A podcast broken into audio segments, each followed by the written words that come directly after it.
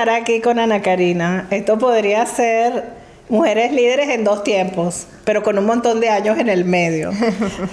Importante para mí esta crear este CAS, porque es transmitir un poco la presencia de la mujer venezolana, sobre todo profesional, no solo en lo que está pasando en Venezuela, sino a nivel internacional y cómo nos representa.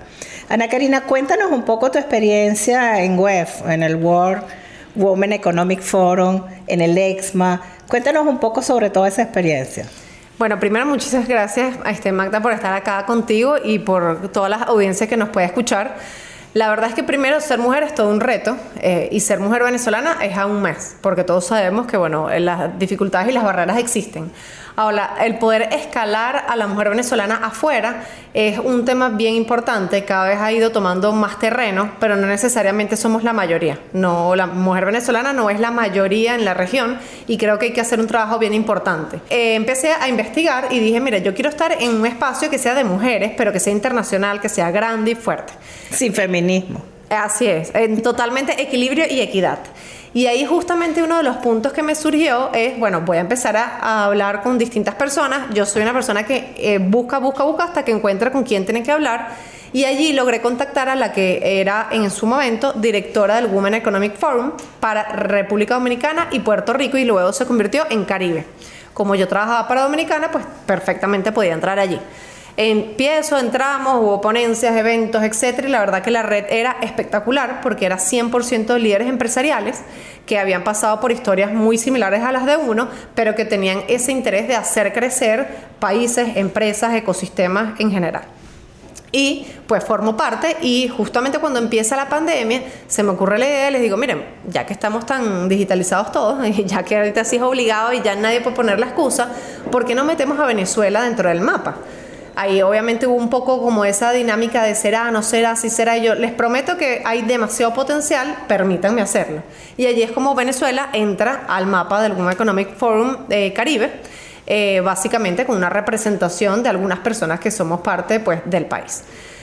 En esas mismas ansias de seguir creciendo de esa comunidad, yo formo parte de varias comunidades. Una de ellas es EXMA, que es una plataforma de conferencistas internacionales de marketing súper grande. ¿Dónde cuál es el porcentaje? Eso, no hay porcentaje de mujeres y menos venezolanas. No existía antes que otra persona y yo entráramos. Y ahí, bueno, empezamos a entrar y hoy por hoy creo que somos cuatro o cinco de las 300 personas que, que forman parte de, de EXMA como tal. Mujeres hay bastantes, pero siguen siendo minoría. Y la idea es que cada vez pues sigamos evidentemente impulsando tanto a nuestro país como al, liderazgo femenino que existe. Y así varias comunidades en las que formo parte y que lo que quiero es literalmente fortalecer liderazgo femenino. Sí, y dentro de la vida profesional del día a día, además de esto, tenemos muchísimos otros trabajos.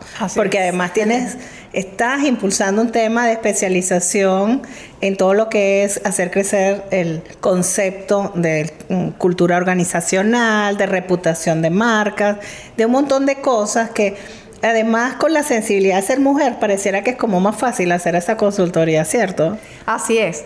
Bueno, se dice que los hombres tienen como más tendencia a habilidades de duras, o sea, todo lo que tiene que ver con números, etcétera, y las mujeres más hacen las habilidades blandas, pero yo creo que en verdad es una mezcla de ambos. Claro. Todos tenemos una parte de uno, una parte de otra, quizás unos somos más emocionales o más racionales, en esa parte sí, es como la radio, le subimos el volumen o lo bajamos, de acuerdo a cada quien. Pero sí es sumamente importante. De hecho, mi mensaje cuando yo el año pasado decido, después de una carrera de 16 años en el mundo corporativo, independizarme, emprender, eh, parte de mi miedo era cómo voy a hacer yo para lanzarme sola al ruedo e ir formando mi equipo si nadie va a saber quién soy yo. Yo misma no me lo creía, o sea, el síndrome del impostor, yo directo. Y yo decía, mm, o sea, va a ser muy difícil porque realmente yo soy quien soy por donde estoy.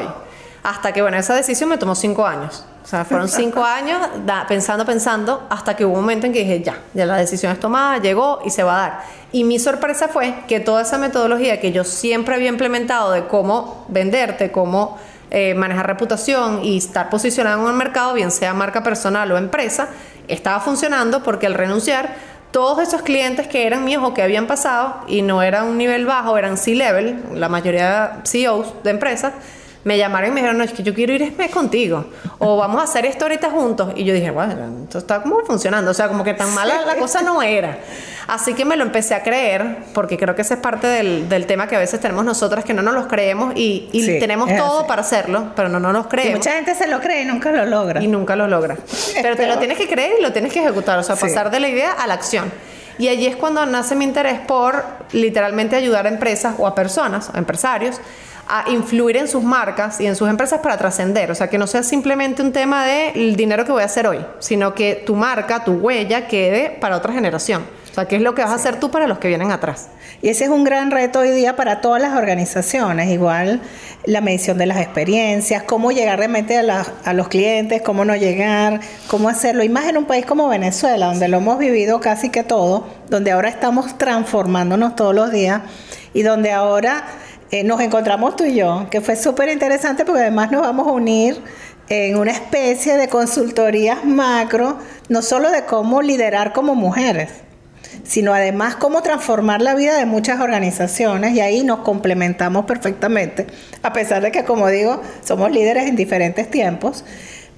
El, el- lo más crítico dentro de todo este proceso de cambio que tenemos hoy día realmente, y donde además se está introduciendo el tema de género duro. Sí. Tenemos los feministas, las feministas puras, o sea, hay como extremos y el, todo este tema se está manejando, pero finalmente lo que queremos es ser líderes de verdad, creérnoslo, Así. pero al creérnoslo hacerlo. Y yo creo que tanto tu experiencia como la mía, creo que lo estamos logrando. El remarcar la ma- el, el tema de venezolanas, eso es muy importante. ¿Cómo ves tú hoy día en todo este trabajo las líderes con las que estamos trabajando en Venezuela? Mira, eh, primero me encanta lo de entre dos tiempos, porque además creo que somos entre dos tiempos y entre dos generaciones y entre dos temas distintos que se hacen sinergia. O sea que literalmente aquí hay una, buena dupla y mezcla.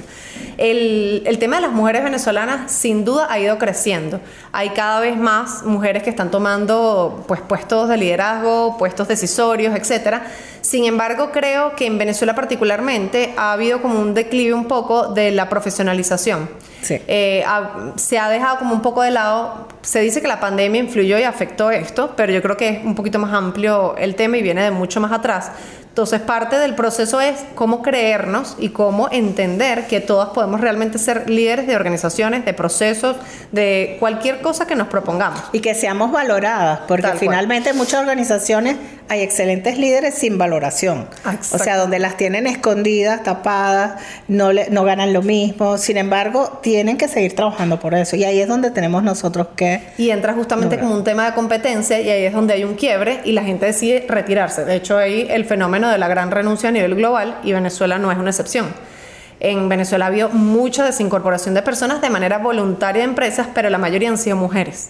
Y han sido mujeres porque la pandemia te llevó a entender otras cosas o porque no hay un nivel, digamos, de satisfacción laboral importante, porque no hay una buena cultura, no hay un buen clima y no hay una equidad al 100% de lo que se está buscando. Entonces yo sí creo que es importante, primero, que las organizaciones entiendan que esto ya no es un tema de tendencia, es una necesidad. Y lo segundo es que empiecen a pasar de la idea a la acción, o sea, hay que ejecutarlo de verdad. Sí, y lo vamos a lograr. O sea, nosotros somos unas duras en esto. Y finalmente lo que estamos es, además, trabajando con las organizaciones más grandes y las más pequeñas, porque tú te has encontrado con organizaciones grandes muy desordenadas Sí. y otras pequeñas más desordenadas. Más desordenadas todavía. Y ahí es donde tenemos que lograr ese equilibrio para lograr el éxito y ese cambio que queremos hacer. No, esto no es un tema de- solo de género, es un tema de liderazgo, es un tema de cambio y es un tema de creernos que las mujeres podemos ser líderes y al ser líderes podemos transformar el mundo. Así es, y lo podemos hacer y lo necesitamos hacer, porque literalmente vienen otras generaciones atrás que lo necesitan, incluyendo todos los distintos problemas de entorno que vamos a tener de ahora en adelante. Gracias, Ana Karina. Excelente. ¿Cuál sería tu mensaje final? Mira, yo creo que todos vamos a pasar por un proceso alguna vez u otra de duda de nosotros mismos, este, hombres y mujeres, pero tenemos literalmente que creérnoslos, pero sobre todo darnos la oportunidad de pivotear. O sea, hagamos ensayo y error, ensayo y error hasta que logremos estar literalmente en el espacio donde queremos. Yo pienso lo mismo, pero en ese ensayo error siempre vamos a ganar. Y vamos a ganar porque somos mujeres.